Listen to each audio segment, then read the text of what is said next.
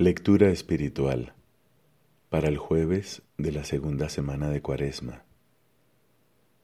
De los tratados de San Hilario, obispo, sobre los salmos.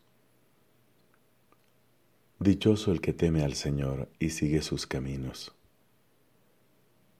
Hay que advertir que siempre que en las escrituras se nos habla del temor del Señor, nunca se nos habla de Él solo, como si bastase para la perfección de la fe, sino que va siempre acompañado de muchas otras nociones que nos ayudan a entender su naturaleza y perfección.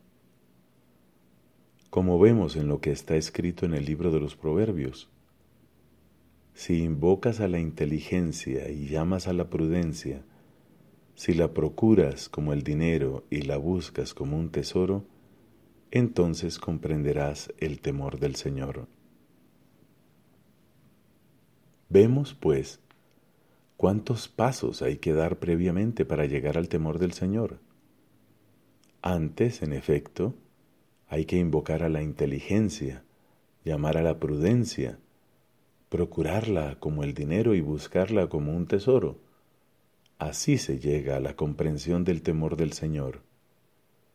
Porque el temor, en la común opinión de los hombres, tiene otro sentido. El temor, en efecto, es el miedo que experimenta la debilidad humana cuando teme sufrir lo que no querría. Se origina en nosotros por la conciencia del pecado, por la autoridad del más poderoso, por la violencia del más fuerte, por la enfermedad, por el encuentro con un animal feroz, por la amenaza de un mal cualquiera. Esta clase de temor no necesita ser enseñado, sino que surge espontáneo de nuestra debilidad natural. Ni siquiera necesitamos aprender lo que hay que temer sino que las mismas cosas que tememos nos infunden su temor. En cambio, con respecto al temor del Señor hayamos escrito,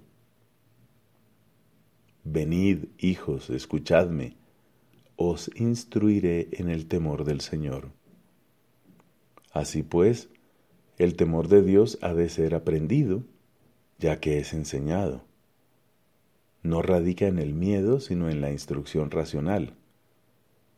Ni es el miedo con natural a nuestra condición, sino que consiste en la observancia de los preceptos, en las obras de una vida inocente, en el conocimiento de la verdad. Para nosotros, el temor de Dios radica en el amor y en el amor halla su perfección. Y la prueba de nuestro amor a Dios está en la obediencia a sus consejos, en la sumisión a sus mandatos, en la confianza en sus promesas. Oigamos lo que nos dice la Escritura. Ahora Israel, ¿qué es lo que te exige el Señor tu Dios? Que temas al Señor tu Dios, que sigas sus caminos y lo ames, que guardes sus preceptos con todo el corazón y con toda el alma para tu bien Muchos son los caminos del Señor, aunque Él en persona es el camino.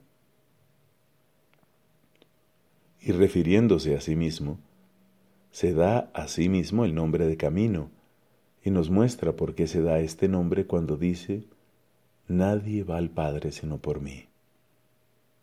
Por lo tanto, hay que buscar y examinar muchos caminos e insistir en muchos de ellos para hallar por medio de las enseñanzas de muchos el único camino seguro, el único que nos lleva a la vida eterna.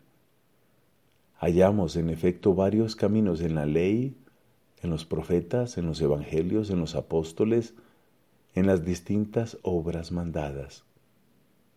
Dichosos los que movidos por el temor de Dios caminan por ellos.